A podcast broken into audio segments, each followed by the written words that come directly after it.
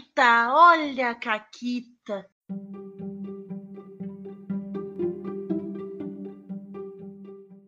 Olá, amiguinhos da quarentena. Aqui quem fala é a Paula e comigo tá a Renata. Oi, Renata. Oi, Paula, tudo bem? Tudo ótimo. A gente tá aqui hoje com pessoas que eu estou falando com elas pela primeira vez. Já batemos um papo, elas estão estreando no Caquitas, eu sempre gosto. É verdade. É bom, né? É bom quando a gente traz convidados. Eu gosto também. Especialmente quando é convidado novo, eu gosto dos nossos convidados velhos, mas é sempre bom variar e trazer gente que expandir. não. Né, expandir o repertório de pessoas do Caquitas, acho ótimo. E quem está com a gente hoje, Renata? A gente tem aqui, então, é, uma das pessoas que andou irritando no Twitter. Bel Petit, seja muito bem-vinda. Olá, meninas, boa noite. Eu tô muito feliz de ter sido convidada. Eu tô muito empolgada porque eu ouço vocês, sou muito fã. Então, ai, eu tô muito feliz. É, gente, eu e a Bel, depois de mil anos falando mal de homens junta, É né, no, no Twitter, finalmente estamos conversando pessoalmente. Finalmente. E obrigada pelo convite, gente. O ódio, o ódio ao patriarcado que une une gerações e mulheres e une a todas nós. Obrigada pelo convite, meninas. Obrigada por ter aceitado. E não é só de Bel que se faz o programa de hoje, mas a gente também, porque como vocês já podem ter visto pelo título né, do episódio, a gente vai falar de pânico satânico. Então a gente trouxe alguém que já escreveu sobre, que tem dissertação a ver com o tema. Então, Ana, seja muito bem-vinda. Oi, tudo bem? Renata, Paula, Bel, é uma alegria estar aqui com vocês também. É, não sabia que a gente recebia convite para vir falar mal de homens, senão já tinha vindo mais cedo, na verdade. Não, falar mal de homem é uma obrigação nesse podcast, pode falar mal de todos os homens que quiser, entendeu? Opa! Isso. A gente Hoje é fala mal até dos que são nossos amigos, imagina dos outros. É. É aquele velho ditado, né? Odiar homens não é feminismo, é inevitável. Exato, exatamente. Coisa que vai acontecendo se a gente não toma cuidado. Quem tem que evitar são eles, né? E eles não estão evitando, não posso fazer nada. Vou continuar odiando. Né? Mas ódios de homem à parte, hoje a gente tá num Caquitas ah, um pouco diferente, porque ele não vai ter Caquita. A gente vai falar de um assunto um pouco mais sério, né? Rê? A gente não Uhum. vai entrar em detalhes, nem coisas gráficas, tá? Já fica. Mas a gente vai falar um pouquinho sobre essa história de RPG e pânico satânico e os casos que aconteceram nos Estados Unidos e aqui no Brasil. Então, se alguém for muito sensível e prefere não falar desse assunto, tudo bem, a gente faz muitos caquitas. Volta quarta que vem, que vai estar tudo certo. Ah, Uhum. Um beijo. Mas, Mas como a Paula disse, a gente não vai entrar em detalhes gráficos, muito menos detalhes gráficos, Uhum. né, das coisas todas. Isso, a nossa Então- ideia é falar mais sobre a questão de RPG e de pânico satânico e não necessariamente em crimes nem nada, né? Uhum. Por isso a gente tem aqui essas convidadas maravilhosas, né? A Bel andou fazendo pesquisa sobre esse assunto, fez uma thread lá que vocês deveriam ver a thread dela, inclusive não, não aceitem cópias, fiquem com o original. Linkaremos na descrição do episódio. Isso. Ah, e como a Renata já falou, a Ana ah, fez a dissertação dela daí sobre ah, o caso aqui de Ouro Preto, certo? Isso. Me corrija se eu estiver falando coisa errada, as duas, fiquem à vontade. E então a gente vai conversar um pouquinho. e Eu acho que o começo dessa conversa tem que ser, pra quem tá ouvindo, o que é pânico satânico, Pra quem não faz ideia. Como é que a gente explica ó, este fenômeno? Tá, é, eu achei assim engraçado, né, o título dessa, dessa, desse podcast, é, porque eu já vi muitas formulações diferentes assim sobre o fenômeno que vocês estão chamando de pânico satânico. E eu até lembrando da época em que aconteceu o caso de Ouro Preto, se falava muito sobre pânico moral, que eu acho que é um termo talvez um Uhum. pouco mais abrangente que a gente pode usar. É, a- até onde eu entendo, não sei se eu tô enganada, mas até onde eu entendo, o pânico moral ele é maior, né? Sim, O pânico satânico seria um pânico moral específico, é isso? é, é, uma, é uma maneira de, de pensar. É, Uhum. Mas assim, tem um repertório, digamos assim, cultural e que vai é, pensar nessas influências demoníacas, nessas influências satânicas como grandes ameaças à sociedade, é, que assim, você pode datar de várias épocas. Tem um, Se eu estiver sendo uma professora chata, vocês me cortam, mas às vezes isso acontece comigo. Esse é um podcast de professoras, então não está sendo É. professora chata, por favor. É. Eu tô assim, né? Porque a pessoa, quando é multiclasse, RPGista, professor, tem- tende a ser duas vezes mais chata. Não, tá liberado Não. falar sobre o assunto. professoras RPGistas são todas incríveis, não conheço nenhuma chata. Mas sabe que uma vez eu até ganhei um, um prêmio de pessoa mais chata num grupo do Senhor dos Anéis, assim. Fiz muito esforço, batalhei, conquistei meus votos e ganhei. ah, não, ah, não. Tu tava num grupo de Senhor dos Anéis. E as pessoas eu- a audácia. Todo mundo nesse grupo é chato. É um grupo de Senhor dos Anéis. E eu falo isso numa pessoa que a gente fez o quê? Leitura coletiva de Silmarillion, né, Renata? A gente. E Eu tenho tatuagem de Senhor Tem- dos Anéis. Eu digo, todas as pessoas nesse grupo são chatas. Não, vocês estão. Assim, na época que eu morava no Rio Grande do Sul, aí na terra de vocês, tinha uma sucursal do Conselho Branco, que, era, o- que é o nome de um grupo que existe até hoje, aí em Porto Alegre. Era a Toca, a Toca Porto Alegre. Minha nossa, Conselho Branco, eu fazia parte. Olha aí, olha os nerdola, tudo se encontrando, tudo se encontrando. Olha aí, olha aí. Agora, quer apostar que o Neme, o Neme vai estar ouvindo esse podcast, ele vai ficar, eu conheço todo mundo. Todo mundo, todo mundo. Gente, eu tive um momento muito. é, é, Tipo aquele meme. Há muito tempo eu não ouvi esse nome. Isso, isso. Completamente. Mas, mas voltando então, pode, pode explicar, tá? Fica à vontade. Sobre pânico moral, pânico satânico. É, então, é, a gente. Quando eu estava trabalhando com esse tema na minha dissertação de mestrado, eu fui dialogar um pouco com o pessoal da microhistória. Tem um historiador italiano chamado Carlo Ginzburg, que tem um livro que é muito interessante chamado História Noturna. É, é um. Enfim, nem todos os livros de historiadores são gostosos de ler, mas História Noturna é uma delícia. É, e ele conta como é que se construíam esses inimigos da sociedade, digamos assim, a partir desses rumores, né, dessas histórias contadas pela metade. Uhum. E então circulava muito que existiam essas ameaças aos vilarejos no medievo, que teriam, assim, primeiro a origem em grupos que eram já socialmente rejeitados, como os leprosos, os judeus, e que pouco a pouco, por uma série de processos históricos, vai se configurando a ideia de que existem bruxas por aí que estão Uhum. ameaçando, né?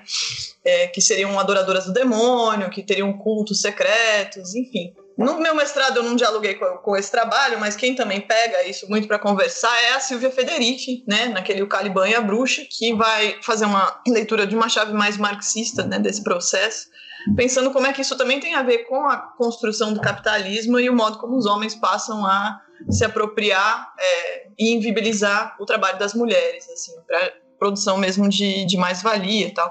Uhum, Enfim, eu uhum. fui dialogar com esse pessoal do bem antigamente, não tanto para fazer uma genealogia histórica, para dizer, ah, a gente ouve que RPG é coisa do demônio hoje, porque lá em 1300 e bolinha as pessoas diziam que as bruxas faziam fogueira na floresta, não tanto por causa disso, Uhum. mas para fazer esse paralelo com a ideia de que é possível catalisar, né, é, canalizar, voltar certos ódios sociais, certos ressentimentos para figuras é, que são consideradas outsiders, que são consideradas Uhum. fora da normalidade.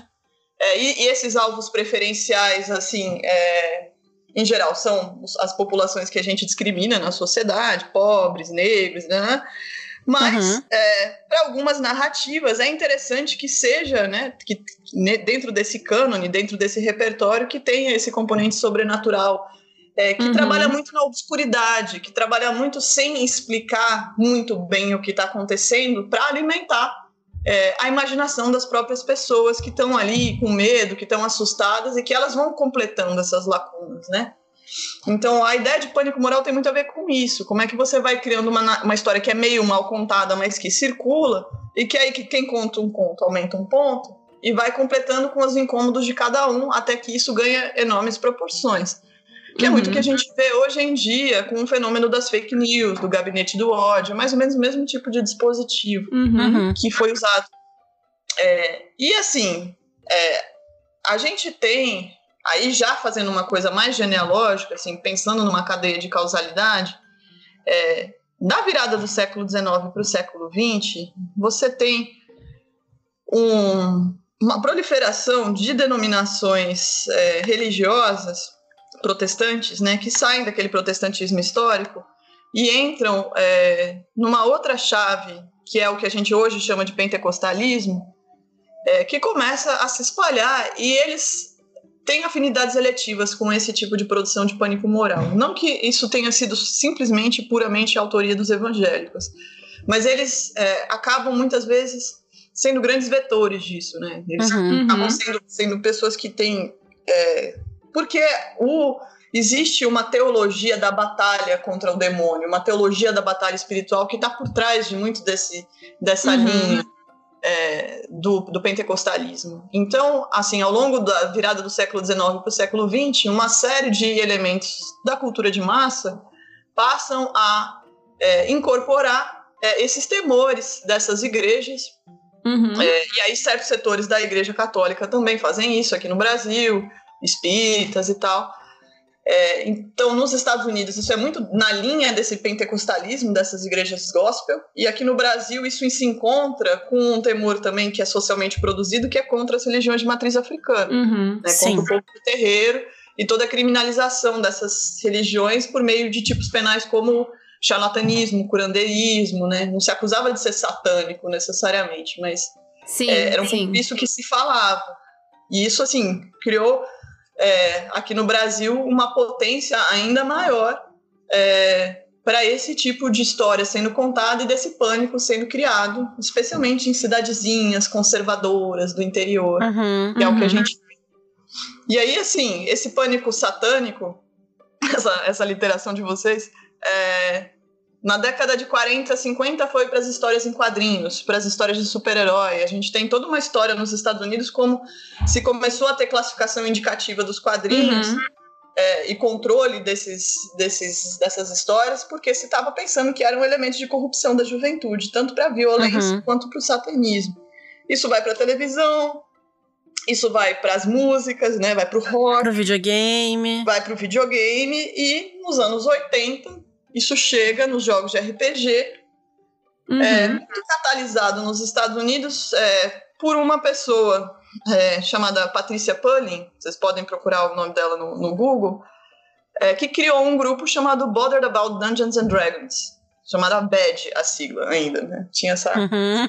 É um bom marketing, assim. É. é, que é, perdeu um filho que se suicidou e ela ficou muito inconsolável com, com esse fato. E, assim, tentando dar uma explicação para essa perda dela, ela atribuiu o suicídio do filho à má influência do RPG que o menino estava jogando, que era Dungeons and Dragons, né? Nos anos 80, que é a época do Stranger Things. Era o que tinha, né? É, nos Estados Unidos É. até hoje, né? É muito Dungeons and Dragons. É engraçado, né? Porque aqui no Brasil a coisa nem foi muito pro D&D, mas é, é de lá que vem.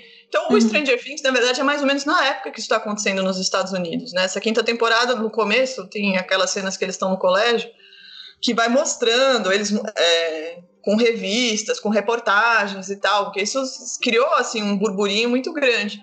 Isso Uhum. ficou assim. Nos Estados Unidos, nessa época, tiveram outros casos, é, os Estados Unidos têm uma coisa muito forte com essas narrativas de true crime, de serial killer e tal, que também foram é, assim, se atraindo para isso, né? E aqui no Brasil, 2000, 2001 foi a época que isso estourou. E um histórico grande nos Estados Unidos, né, de pânicos morais, justamente pra, em geral, pra atacar grupos ah, minoritários dentro dos Estados Unidos, né? Uhum.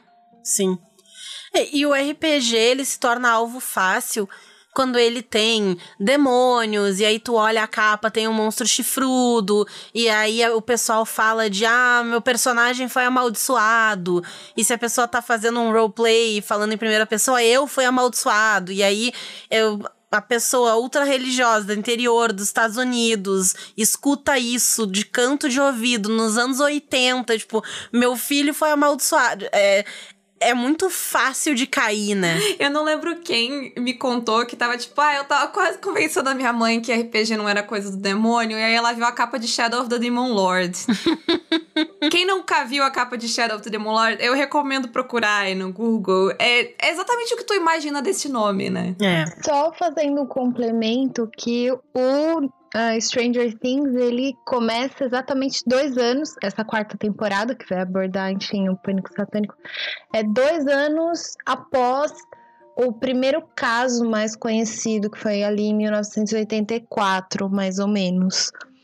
ah, que a coisa começou a fervilhar. Então, de Pro fato. RPG ou, ou do pânico moral ge- mais generalizado da época? Então, porque começou com alguns casos, né? é, com relação a Dungeons and Dragons, foi assim um- uma cascata de casos acontecendo e tudo era atribuído ao Dungeons and Dragons. Dungeons and Dragons, desculpa. E aonde a coisa começou a escalonar mesmo foi em 1984. Exatamente 1984, 84, que eu não vou me lembrar agora o nome do, do menino. Mas foi um caso de, de suicídio. Uhum. E aí. Imagino que esse que a Ana tava falando também. Exatamente. Eu também acho que Uhum. é. Eu não vou lembrar mesmo o nome do menino, gente. Desculpa. Não Mas precisa, eu, eu, não- salvei- eu gravei a data e foi em 1984. E a série se passa em 1986. Então é onde. É, é o olho do furacão ali, realmente, É, da- é. Uhum. dessa histeria. É, essas histórias, essas histerias, elas são muito alimentadas também, né? Porque daí vai ter as notícias, aí um vê a notícia, começa a levar. já olha o filho jogando em casa e assim as- a, a coisa vai se alastrando, né? Por isso que se fala até em Sim. epidemia desses casos, porque quanto mais tu vê, mais é como se ela pegasse por aí, né? É, e aí essa galera que acredita muito que, ah, na influência do demônio, sei lá o que, eles tomam muito como bandeira, né? Não, isso é ruim, isso é do mal, isso tem que ser removido. E está em todo lugar, né? É. A Ana falou um, um, um elemento que ele foi primordial, assim, que a mídia, assim, foi. ah, andou junto ali com os grupos religiosos para que isso tomasse essa proporção. Uhum. Tem um- uma fala muito bacana, é, muito interessante, mais, mais interessante que bacana, na série mesmo, que um dos. Tá lá o personagem do Mike, não é spoiler, é só um, um- um diálogo que eu achei interessante. O personagem do Mike ele vai chamar um garoto para jogar RPG junto com eles. E o garoto fala que a mãe dele acha que é algo satânico. E o Mike responde que não, que isso é só uma propaganda, né? É só Uhum. uma, uma coisa midiática. E o, o garoto rebate com: Ah, mas os 60, é, acho que é 60 É o 60 Minutes. Minutes. É o 60 Minutes. Aham, Falou sobre. concorda Né? com isso, corrobora com essa ideia de que é uhum. algo que é, enfim, que é uma seita, que é algo satânico.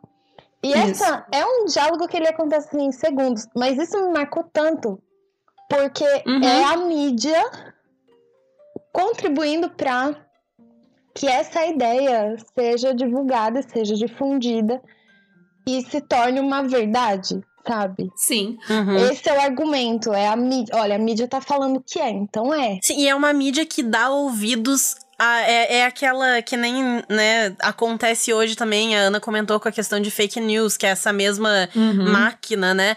Porque é aquela mídia que vai dar ouvidos aos, entre aspas, dois lados, que não são dois lados. Uhum. Que é umas pessoas completamente fora da casa e as pessoas estão falando as coisas sensatas e lógicas e factuais. E é meio retroalimentado também, né? Porque a mídia fala, as pessoas acreditam que tá na mídia, mais pessoas reportam casos porque elas viram na mídia, a Aham. mídia reporta mais casos e assim. Isso. Aqui no Brasil, quando a coisa estourou, assim, o papel da imprensa foi, foi muito importante. É, assim, vocês conseguem ainda hoje achar no YouTube reportagens do caso de Ouro Preto, é, em que tem essa coisa que a Bel estava falando, né? Se começa a falar a descrição do crime, é, a maneira como se encaminhou a denúncia dos acusados e tal, de que eles teriam praticado um ritual satânico no cemitério lá da cidade. Uhum. É, e aí, enquanto eles estão narrando isso, é, aparece é, um livro, se não me engano, o livro do jogador do AD&D, naquela edição da Abril. É, então tem, assim, aquelas imagens grandes de página inteira, A4, de trolls saindo da, da- da- do quarto da masmorra, assim, guerreiros Uhum, musculosos e tal. Nem são exatamente imagens de demônios, mas são imagens é, de É agressividade, feio, né? imagens de monstros. Então tem um jogo assim de sobreposição entre essas imagens e a narrativa sobre a menina estar sendo morta no cemitério. E é isso que eu Uhum. tava falando, né? Você não precisa construir a explicação inteira. Na verdade, Uhum. funciona melhor quando você deixa pela metade para as pessoas irem complementando da maneira como elas acharem melhor. Sim. É, Sim. não é uma, uma teoria bem construída, ela funciona melhor sendo lacunar. E isso é o modo de produção do pânico moral, né? Nesse caso do pânico satânico. Sim. Uhum. E aqui no Brasil, assim, quem, quem foi muito, quem abordou muito isso, além dos jornais, assim, os jornais de Minas Gerais, é, a Globo, é, foi o programa da Luciana Gimenez, né? A Uhum. Luciana Uhum. Gimenez tinha já o começo do super pop na época. Assim, muita coisa ruim foi gestada naquele programa. Eu acho que um dia alguém tinha que fazer uma pesquisa sobre isso. Eu ia dizer, se alguém voltar no tempo e acabar com esse programa, talvez. Alguém para a Luciana Gimenez. Outro dia eu falei que a culpa de tudo era do Mick Jagger. Se ele não tivesse, né, sido uma relação com a Luciana Gimenez, muitas coisas teriam sido evitadas. Talvez até o nosso atual presidente. Que era cadeira cativa lá, né? Gente, é o vaso da Pandora das desgraças televisivas daquele programa. É impressionante. É, pra pensar, o Super Pop realmente. Pô, sei lá, uma pilha errada no, no executivo lá de. Não. E, e é- talvez a gente tava melhor aí, hein? É verdade, é verdade. Fica aí a mensagem pros viajantes no tempo. É, é um, é um destino inusitado. Ninguém, nenhum outro viajante no tempo vai estar tentando esse aí. É interessante que eu tô ouvindo vocês comentando, porque eu espero não ser expulsa do programa dando essa Hum. informação. Eu, particularmente, não jogo RPG. Não, pode ficar tranquila. Hum, Não será Tu, expulsa. tu é tão cercada de gente que joga RPG na tua vida que tá, tu tá com, tá com, É, com a é, credencial. é, é osmose. É osmose, quase. Simpatizante de RPGista, tá, tá, tá, tá de boa. Tu é que nem. Que nem... tu é o S do GLS. Eu sou, o- eu sou S do GLS dos RPGs. Realmente. Ai, ai. Eu não conheço, gente, não conheço nada. Mas vocês estão descrevendo. Ai, tá aí um momento pra Samantha botar. Eu entendi a piada. Porque a Renata tem a frase dela de como é que é? Eu ri porque eu sou gay. Esse, esse é o momento da inserção. Eu ri porque eu sou gay. Mas desculpa, Mas, gente, junho já passou daquelas brincadeiras. não pode mais. cara. Não pode mais. Mas eu não, eu, então eu não conheço exatamente esses materiais, mas vocês estão me escrevendo é, coisas que são gráficas, né? Então, desenhos, desenhos de trolls, desenhos de monstros. As capas, as capas geralmente Uhum. são. é- Elas são feitas pra chamar atenção. Né? O, o demônio vende pra, pra tia ver no Jornal Nacional que fica horrorizada, mas ele também vende pra criança que quer comprar o RPG. O demônio ele é Aham. versátil nesse sentido. É, pra mim é um pouco inevitável não puxar isso pra uma coisa que é mais aí, né, da, da minha área do profissional. Porque a Uhum. parte do, dos true crimes e das pesquisas é mais hobby. Uhum. Agora, eu, eu começo a imaginar a questão gráfica como essa questão da, da, da hegemonia da, da, da igreja católica, principalmente, né, do, do cristão Uhum. católico, e das representações gráficas que a gente vê aí historicamente, o quanto essas representações varreram qualquer outro tipo de representação cultural que existe, Uhum. né? Sim. Uhum. Eu tô fazendo, eu, eu tô cursando é, uma pós-graduação em, em, em cultura, né? Em, Uhum. Enfim, gestão de cultura, e, e a gente discute algumas vezes é, folclore brasileiro no geral. Uhum. E assim, o folclore, ele vem de imagens gráficas que, assim, faria monstros de RPG sair correndo. Uhum. Curupira e tal Uhum. o, o mais fi- fidedigno mesmo, né? As imagens fi- fidedignas, não as bonitinhas de, de criança colorida.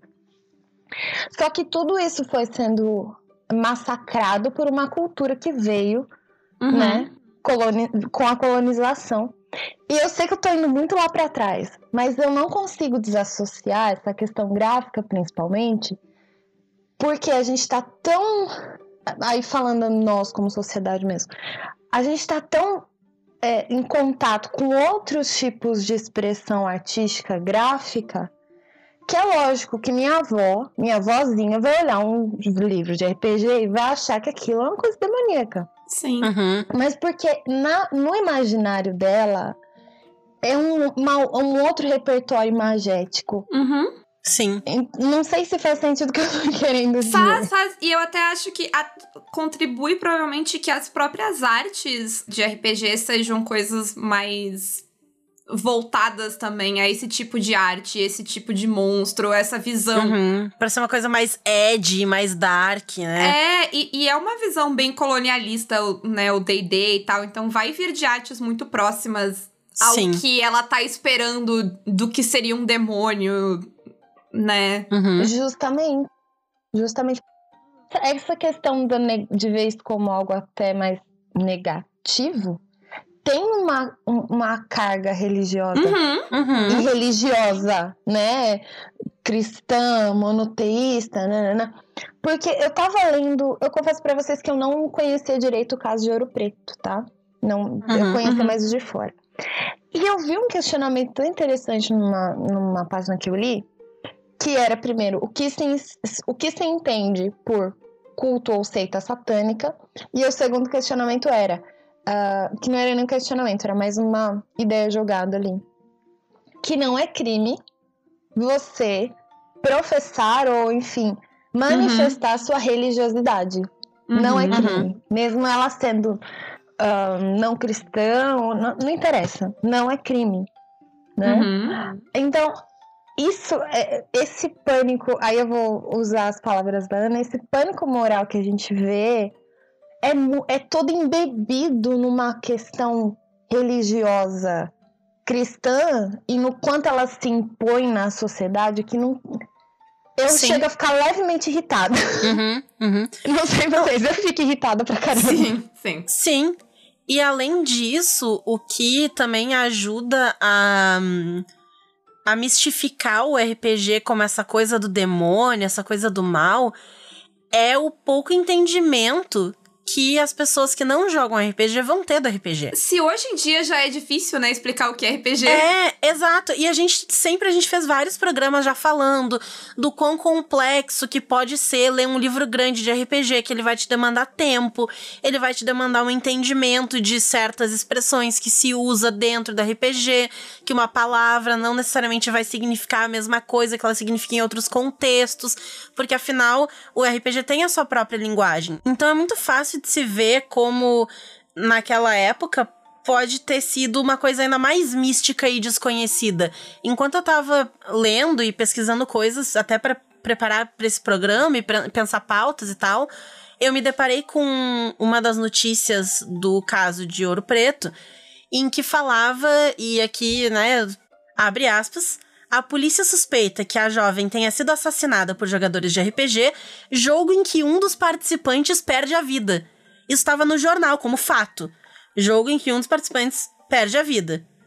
É. E que ela teria perdido o jogo e por isso ela morreu. Então, é uma, é uma falta até de conhecimento do que é o RPG e de como funciona o jogo de RPG. E aí as pessoas falam qualquer coisa, falam que as pessoas matam jogando, que o teu mestre vai te fazer fazer coisas, ele vai te dar ordens e tu tem que seguir porque ele é o mestre.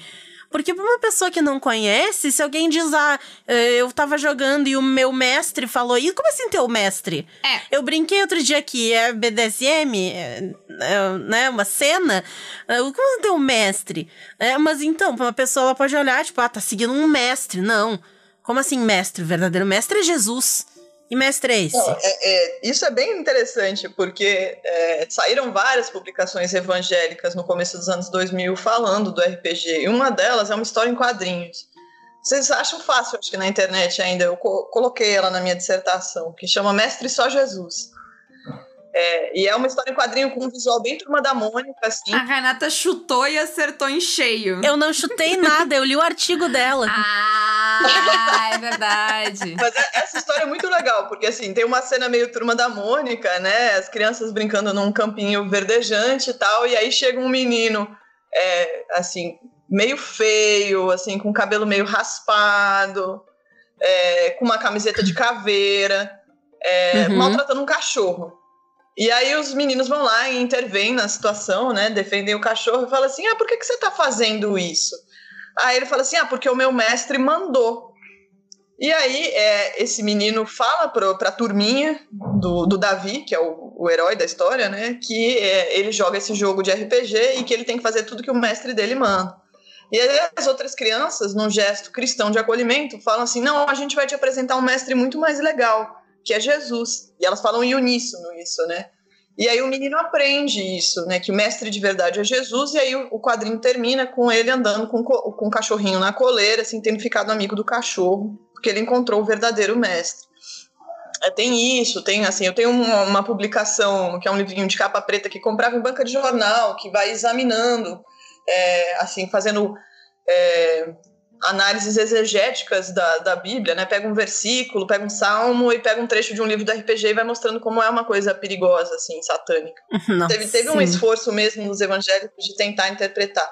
Agora, no caso uhum. de Ouro Preto, a coisa foi muito, muito séria em termos gráficos, assim, para pegar o gancho uhum. que você estava falando.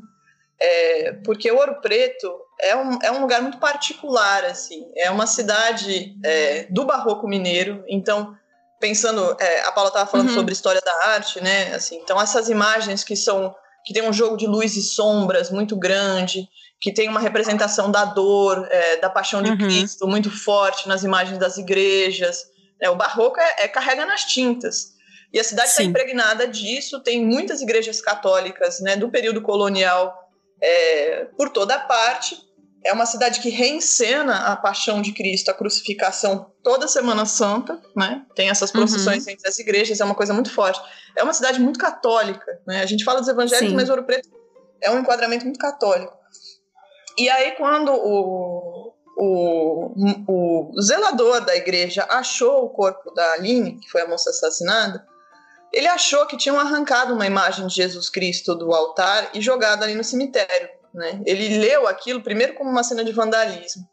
E se é, ele viu que não era uma imagem, que não era uma estátua, era uma pessoa, é, a ideia da crucificação ficou. Uhum, então, uhum. na verdade, quem interpretou o caso como uma crucificação foi o zelador do cemitério. E a partir disso, os policiais, a perícia, o delegado, uhum. a promotora, todo mundo que se envolveu com o caso nunca contestou essa interpretação. Sim. Uhum. E tem uma série de motivos para isso que eu discuto na minha dissertação, mas essa coisa da, das imagens que se juntam e colam e, e acessam uhum. essas histórias, ela é muito importante para a gente entender o que, que aconteceu no Brasil. Porque se num lugar onde anualmente se celebra uma crucificação do Filho de Deus que morreu para nos salvar, e aí, num momento assim profano dos estudantes fazendo bagunça na cidade com essas uhum. festas, uhum. com droga, com sexo, com isso, com aquilo, que é o pânico moral mesmo sobre a juventude. Sim. Uma menina uhum. é crucificada, é como se todos os sinais da pureza do sacrifício de Cristo fossem invertidos de uma vez. Então, assim, uhum. o sistema simbólico inteiro da cidade entra em colapso com aquilo, né? Por isso que as pessoas acreditaram tanto nessa versão e ela ganhou tanta força. Enfim, eu, essa é a minha hipótese pra, de trabalho da pesquisa. Eu tava ouvindo a Ana falar e, e realmente é, é tão. Ao mesmo tempo que, né, é, é óbvio pra gente lembrar de Ouro Preto como. Eu tinha totalmente me esquecido dessa questão da, Sim. da arte barroca muito forte em Ouro Preto. E é mesmo. E pensando que a arte barroca por si só já é uma arte absolutamente teocêntrica, é, ela é o retorno da. Logo depois do Renascimento, ela vem voltando a arte para Deus novamente, porque o Renascimento ele né, uhum. se afastou para no, no Barroco voltar. Isso devia ter mexido com o imaginário das pessoas, né, ali, de uhum. uma forma é, absurda, né? Você tem contato com, com uma outra. É uma outra realidade. Você tá você tá uhum. afogado em referência religiosa, né? Uhum, em Ouro sim. Preto. Não tá, então. É, às vezes eu acho que o pessoal que não é. Uh, que cresceu em capital e tal, não tem tanta noção do quão diferente, às vezes, a mentalidade das coisas é no. Uh, no interior, né? Que é mais isolado, que tem. Sim. Menos contato com coisas diferentes, até com arte diferente, é, né? Muito que vem na mídia grande. Então a gente acaba.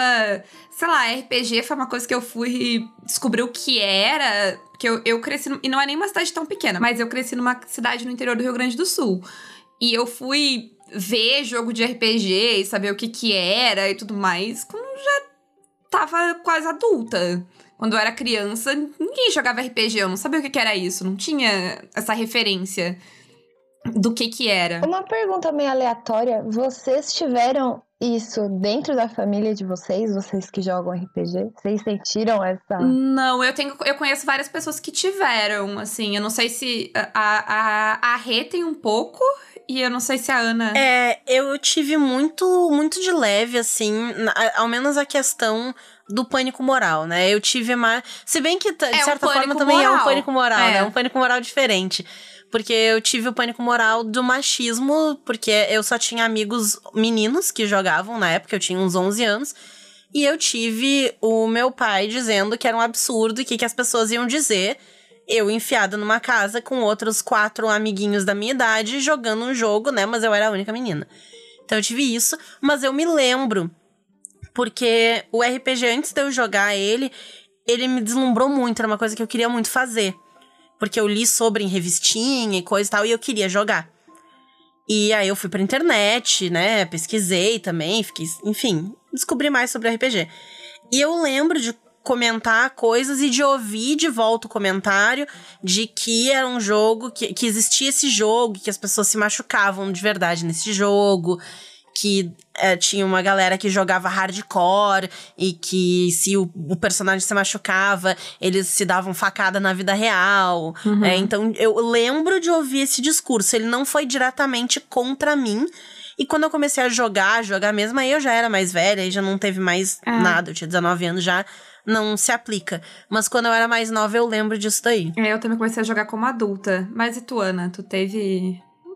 Tem lembrança? Eu comecei a jogar RPG muito cedo, assim. é, eu não sou da, da primeira geração no Brasil, né? O pessoal, quando conta a história do RPG no Brasil, assim, bem esquematicamente, fala que o pessoal que começou a jogar RPG no Brasil na década de 80 é a geração Xerox, né? Uhum. A Uhum. galera que às vezes fez intercâmbio, foi estudar fora, é, Uhum. conheceu os jogos lá e trouxe cópias e circulou na, na pirataria analógica mesmo.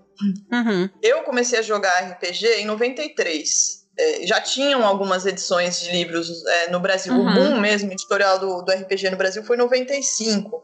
Mas assim, é, na época que eu comecei a jogar já tinha Dungeons and Dragons traduzido, sendo lançado pela Grow. O GURPS Uhum. tinha sido traduzido. É, o Vampiro estava chegando, não lembro se já tinha chegado ou não.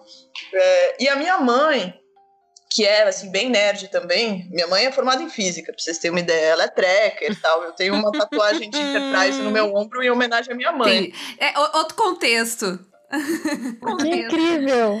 É outro contexto, completamente. É, não, que me apresentou, Senhor dos Anéis, essas coisas todas. Então, quando a gente tinha, eu tinha sete, meu irmão tinha oito, ela foi numa loja de brinquedo e viu aquela caixa lá do Dragon Quest, que era o introdutório do Dungeons Uhum. and Dragons, levou pra casa. A gente já jogava vários jogos de tabuleiro e aí a gente ficou assim enlouquecido com aquilo, que era muito legal.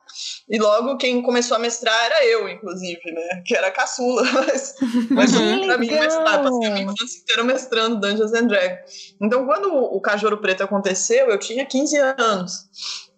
Eu era uma adolescente, ah, eu não sofri isso na minha, na minha família, porque, enfim, até a minha avó, com quem eu morava na época, sabia do que se tratava. Apesar de, Uhum. às vezes, ela estranhar uma coisa ou outra, ela não ficava assustada. É, mas a gente era o tempo todo discriminado nos lugares onde a gente mencionava isso, assim. E, Uhum. e era uma Uhum. época que a internet não era a internet das redes sociais ainda, ela era a internet Sim. de fórum e lista de Uhum. discussão. E site, fórum, assim. É, ali, final da década de 90 é, é o começo, né? De, A de- própria internet sofreu um pouquinho disso. Eu não sei se, se vocês Sim. tiveram, mas a internet, pelo menos que eu me lembro, no começo rolava. Tinha uma, uma atmosfera que a, galera, que a galera tinha um pouco de medo. É meio que eu Uhum. acho que, pra dar um comparativo, é meio que a atmosfera que a, que a Deep Web tem hoje, assim. Isso. Que é um lugar que tu vai É. encontrar coisas terríveis, tu tem que tomar cuidado e com quem tu fala. É- é- isso eu me lembro. Que a inter- a- a- o RPG não chegou em Cachoeira do Sul, mas a internet. É, eu, le- eu lembro disso com a internet. Com a RPG não, mas com a internet. Gurias, eu acho que a gente tá se encaminhando pra uma finaleira em- e Sim. a gente teve um papo muito legal até então. Se eu queria saber se vocês têm algum comentário final. Eu e- tenho uma última pergunta. Diga. Na verdade, eu quero puxar para umas considerações finais, que acho que tem uma coisa que a gente não mencionou tanto, mas que é válido. Porque quando a gente tira esse, esses casos de pânico moral ah, dos crimes mesmo, quando a gente tira desses contextos, ele parece que nesses contextos ele obviamente é sério, né? E ninguém acharia engraçado.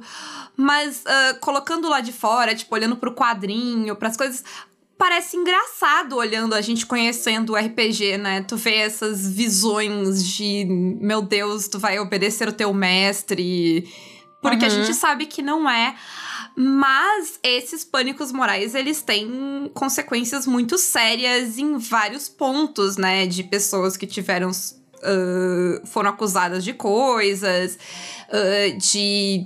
Gente que ficou, né? O, o, caso nos Estados Unidos teve gente que ficou no corredor da morte por anos. Por anos. Inclusive, foi é, o próprio caso do rapaz que inspirou o personagem do Stranger Things, né? Uhum, o Ed, ele foi inspirado no caso de um cara que era inocente e ficou pelo menos 16 anos no corredor da morte. É muito grave. É muito grave. E, até os próprios. Até os próprios casos que acabam não sendo resolvidos, porque, como a Ana colocou muito bem, isso vai meio que corrompendo a visão, né? E até a investigação e a coisa toda do caso inteiro, porque se parte de pressupostos uh, que não, não são fatos. E eu acho que a gente comentou muito sobre como a gente entende, e eu só queria deixar muito claro, e aí eu vou passar para as considerações finais, que quando a gente diz que a gente entende de onde vem essas visões, a gente está falando da tia que está assistindo o Jornal Nacional, do carinha que tá ali, que não sabe o que é RPG. Uh, quando tu vai pra imprensa, pra autoridades, essa desculpa de não conhecer o RPG, ela não é válida, né? E eu falo isso uhum. como imprensa, eu sou formada em jornalismo, então eu vou fazer, um, eu, eu, vou fazer a meia-culpa da imprensa aqui, enquanto... Apesar de nunca ter exercido a profissão, de que a, a manchete que a Renata falou não é uma manchete que tu poderia fazer, né? Tu, pô, pesquisa, vai atrás uhum. das coisas, tem responsabilidade. Mas eu vou passar para vocês fazerem as considerações finais. Se vocês quiserem comentar algo mais nesse sentido, fiquem à vontade. Foi um papo muito legal. Eu gostei muito de conversar com vocês sobre isso, ter essa troca. É, não puxando uh, a brasa pro meu peixe, mas já puxando. é, depois de, enfim, tudo que a gente conversou, eu só consigo pensar o quanto é importante a gente fortalecer não, sei nem se é fortalecer, mas talvez incentivar que a cultura seja mais plural. Né? Uhum. A, gente, é, Sim. a gente consegue trazer vários pontos de reflexão sociais, uh, midiáticos e, enfim. Só que aí o que eu, dentro né, do, da, da minha área, consigo enxergar é como a gente precisa entrar nessas questões de uma cultura plural, de, de desmitificar algumas coisas, de tirar um, o sensacionalismo de outras, enfim, é um trabalho que ele, ele tem que acontecer para que não só o RPG, como uh, religiões de matriz africana, outros tipos de hobbies mesmo, como RPG, para sair dessa, desse sensacionalismo, desse pânico moral, para sair dessa linha. E eu não vejo outra saída que não seja é, trazendo essa, essa, essas culturas para um contato da massa mesmo. Uhum. Entende? De, real, não, a, a cultura é uma, é uma parada plural, o folclore é uma parada plural. Não é só isso que a gente vê, não é só o barroco, não são só histórias cristãs, tem outras histórias aí para serem contadas. Elas não têm uma carga negativa como parece ter, né? E, e acho que é isso. E eu amei falar com vocês, aprendi muito hoje. Fal falando em, em aprender muito hoje, considerações finais, Ana. Pode dar a aula que tu quiser aí. Cuidado, né? Eu tenho o mau hábito de falar mais que o homem da cobra, dizem. Mas enfim. É, eu não é eu que edito hoje. é verdade. eu, eu me importo quando eu que edito, eu, eu, eu seguro a mão um pouco mais. Mas a Samanta gosta de editar, fica à vontade. Beijo, Samanta. Então, beijo, Samanta. Desculpa aí qualquer coisa. É, mas assim, é, tem várias coisas, né? Uma delas que eu acho que é muito importante não terminar o programa sem falar é que a gente, quando vai se contrapor a discursos de violência, a gente também tem que pensar como é que o, a violência e o terror podem estar mediados na nossa própria fala, na nossa própria narrativa. O que, que aconteceu no caso de Ouro Preto é, e depois no caso de Guarapari, que foi de 2005, foi muito jogador e jogadora de RPG, mas mais os jogadores. É, que chocante! Culpabilizando a vítima. Jogadores, os homens? Culpabilizando a vítima. É, eu ia fazer essa pergunta. Homens? Então, se teve, assim, um ataque muito violento à, à moça que morreu em Ouro Preto, a Aline, a família dela, é... inclusive as pessoas que ganharam uma certa repercussão na época, falando sobre o caso como se soubessem em primeira mão do que estavam acontecendo, assim, foram extremamente machistas, né? É, Uhum. dando assim que ela teria é, procurado o que aconteceu com ela. É, e quando a gente sabe, assim, tem várias coisas que a gente pode pensar a partir do caso de Ouro Preto, a questão das festas estudantis e da violência que acontece nelas, contra as moças principalmente. É, assim, como é, é no Brasil difícil se reconhecer crimes que têm a ver com feminicídio, que têm a ver com estupro, Uhum. né, que se prefere outras linhas investigativas é, e se ignoram fatos básicos sobre isso. Então, assim, a gente tem que tomar muito cuidado de. é, tinha muito jogador que botava uns slogans assim, ah, eu jogo RPG e não mato meus pais. E achava que isso era engraçado, né? Mas, assim, além de ineficaz, isso vai é, ecoando, vai criando uma caixa de ressonância para essa questão toda de dessa violência que se propaga, né? Então, assim, na época Uhum. a gente ficava muito é, indignado o tempo todo. O pessoal que foi na linha de, de desmistificar o RPG, no sentido de dizer, olha, não, né, a gente não tem uma pedagogia do satanismo aqui, a gente não é um culto, a gente é, não, não é um jogo tipo roleta russa, não é um jogo que coloca a vida das pessoas na reta, mas muito pelo contrário, é um jogo que tem uma série de potencialidades pedagógicas. Foi um pessoal que teve uma abordagem muito mais interessante, né? E é o pessoal que está até hoje, assim, na luta mesmo, pela defesa de um RPG saudável. É o pessoal que já na última década começou a pautar, por exemplo, machismo e racismo dentro dos jogos de RPG. Começou a questionar o como o D&D pode não ser um jogo satânico, mas ele é totalmente construído num imaginário colonialista é, Uhum. que se baseia numa hierarquia de raças, assim, que a gente precisa repensar. Não é vamos parar de jogar D&D, mas que D&D que a gente está jogando agora? Qual é a nossa responsabilidade com os jogos que a gente escolhe jogar? Mesmo se a Sim. gente quiser jogar de vilão. Não tá proibido Uhum. jogar de vilão. Mas tem que saber o que, que a gente tá botando na nossa mesa. Eu acho que isso é Uhum. muito importante, assim. E eu acho que também, assim, um segundo ponto é, desses casos e desse pânico é a gente pensar como é que a gente lida com, com, com crime, com conflito na nossa sociedade. Essa pesquisa, para mim, que foi meu mestrado em antropologia social na Universidade de São Paulo, me aproximou muito daquilo que de então passou a ser uma das minhas causas de militância, que é a questão do abolicionismo penal, que é a questão de que é, o direito penal, a, a pena de prisão e a maneira como isso é, se reflete na sociedade produz muita violência sem de fato combater a violência. Sim. É, se tem, tem a, a moça, prima da vítima de Ouro Preto, ela ficou nove meses presa. Né? Não é pouca coisa o que aconteceu, não é uma coisa Sim. qualquer. Então a gente assim começa a repensar uma série de coisas que vão muito além da defesa do jogo, né? Isso, esse, esse caso me marcou muito assim, tanto na época que aconteceu quanto na pesquisa.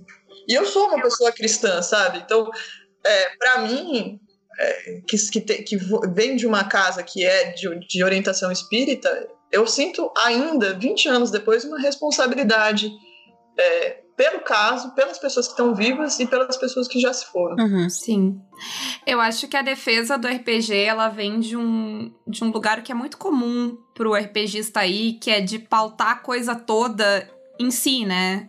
E não Uhum. era, mais uma vez, não era sobre eles, né? Então, defender o teu jogo talvez não fosse a coisa mais importante naquele momento. Isso. Simplesmente, né, pautar a coisa toda no teu jogo. É uma coisa que é sempre boa a gente lembrar até hoje, né? Que essas coisas não são sobre a gente. A gente, inclusive, hoje a gente não tá aqui falando, né, sobre como o RPG é legal. E a gente tá aqui falando sobre, olha, como essas coisas acontecem e, tipo, a gente precisa ah, tomar cuidado, né? Porque ela- é- é- é- Uhum. elas voltam, esses pânicos morais. É, eu ia dizer, né? São ciclos, né?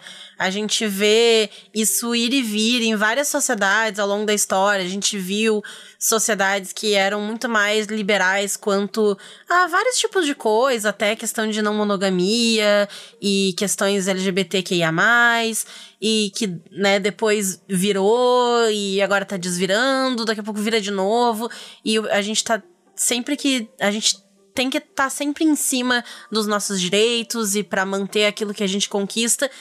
E a, a questão do, do RPG ser visto como algo ruim, algo satânico, algo que vai machucar as pessoas, é algo que pode voltar, por que não?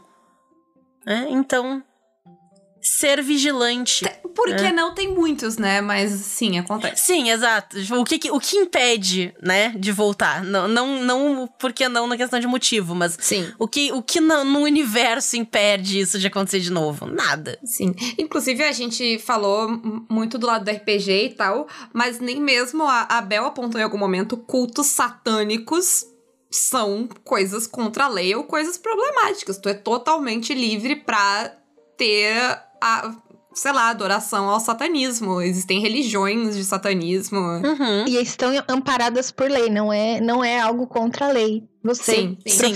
qualquer que seja, sua- não é. E, e aí a gente não vai entrar aqui porque não é a área, talvez a Ana saiba, mas existe uma diferença muito grande entre o que a gente vê como satanismo e o que é as pessoas que se dizem satanistas são, né? Ah, e outra coisa que eu pensei na tua fala, Ana, é que muitas vezes essa ideia de pânico moral, ela é inclusive usada dentro das histórias de RPG que as pessoas contam, que a gente conta, e os nossos RPGs também são muito punitivistas, então eu acho que até pra gente refletir, voltando pro que tu falou do D&D, pro jogo que a gente tá fazendo, é legal ter essa conversa, né? Isso aí. É, eu acho que é, a- gente tem se tornado mais reflexivo, assim, né? O pessoal que pesquisa RPG academicamente, tem muita gente no, assim, nos nórdicos, Uhum. tem um trabalho enorme sobre isso, tem muita pesquisa sobre RPG no Japão, tem coisas legais aqui no Brasil. E eu acho que a gente tem, assim, é, nos últimos 10, 15 anos, um boom desses RPGs indie que estão repensando muita coisa. assim, Uhum. em termos de mecânica, sistema de jogo, narrativa Sim. Estão se afastando da violência, né? E, pô, tem coisas muito massas surgindo, assim, que não vem muito Uhum. daquela origem do RPG como descendente dos jogos de guerra, de, de mesa. né? Sim, Uhum. sim. Porque o RPG, é, a gente sempre fala, ah, vem do, do Kickspree, vem do, do, do- dos jogos de, de salão que simulam batalhas históricas e tal. Os mas tem wargames, uma né? galera nos anos 70, que era uma galera muito pós-hip, assim, que tava ali fazendo artes performáticas, que também são pais e mães fundadores do RPG, e que estavam lá Uhum. outras ideias, assim. E a gente Sim. esqueceu um pouco disso, né? E a gente tá retomando agora. Mas é isso? Mas então, gurias, é isso. Muito obrigada por terem aceitado o nosso convite para vir bater esse papo. Foi muito bom. E abrir espaço, então, para vocês fazerem os jabás de vocês. Vamos começar pela Ana. Se tu quiser divulgar alguma coisa, se tu quiser deixar alguma rede social, alguma coisa. Se não quiser, também não precisa. Mas fica à vontade para usar esse espaço. É, eu não sou uma grande comunicadora de internet, né? Eu atualmente sou professora é, de antropologia na Universidade Federal do Acre. Então, engraçado, uns anos atrás, se googasse meu nome, era só coisa de nerdice. Hoje em dia é mais coisa acadêmica que aparece. É, Enfim, mas agradeço demais o convite, meninas, achei ótimo. É, podem me convidar outras vezes para falar de nerdice também, ou para falar mal de homem, né? Retomando o assunto inicial. Por favor. Por favor. Gostaríamos muito. Aí eu vou me tornar uma convidada velha aqui do, do podcast também. É isso, muito obrigada. Bel, por favor. Bem, agradeço de novo pelo convite, foi maravilhoso, maravilhoso. Aprendi muito sobre RPG. Nossa, a Ana, ela deu show, apenas. foi muito bom. É, e convidem-nos novamente para falar mal de homem, apenas, né? de- deixando a ideia. E, e é isso, redes sociais, bom, tô sempre lá no Twitter falando de cultura, arte, cinema e, enfim, coisas, coisas desse tipo. Ahn, os demais projetos estão paradinhos por enquanto, porque eu tô dando aquela moral pra, pra pós-graduação. A gente tem que fazer certas Uhum. escolhas, acontece, Sim. né? Força aí. Eu, eu falo escuramente, obrigada. Eu senti a sororidade acadêmica aqui agora. assim. Solidariedade acadêmica, ela é muito, ela é muito real, assim. Não, eu, eu, eu falo com certo pesar, mas assim, foi uma escolha que eu tive que fazer, mas sempre que eu posto lá no Twitter fazendo threads e comentando sobre arte, cultura e cinema, que são minhas paixões da vida. E, e é isso. Obrigada, meninas. E fica o convite para vocês também, se vocês tiverem uma luz, "Ah, eu quero falar sobre esse negócio aqui lá no Caquitas, por favor, falem com a gente, se convidem. Isso. Se vocês tiverem uma pauta, então, nossa, o programa sai na hora. Vocês já vieram uma vez, agora a porta tá aberta, pode chegar, entrar e é isso. Assim, tem, Isso. tem várias pessoas que já mandam assim, ó, quero falar de tal coisa. Vamos? Vamos. Isso. Que afinal esse é o episódio número 248, né? A gente precisa ter pauta. Isso, a gente aceita a pauta.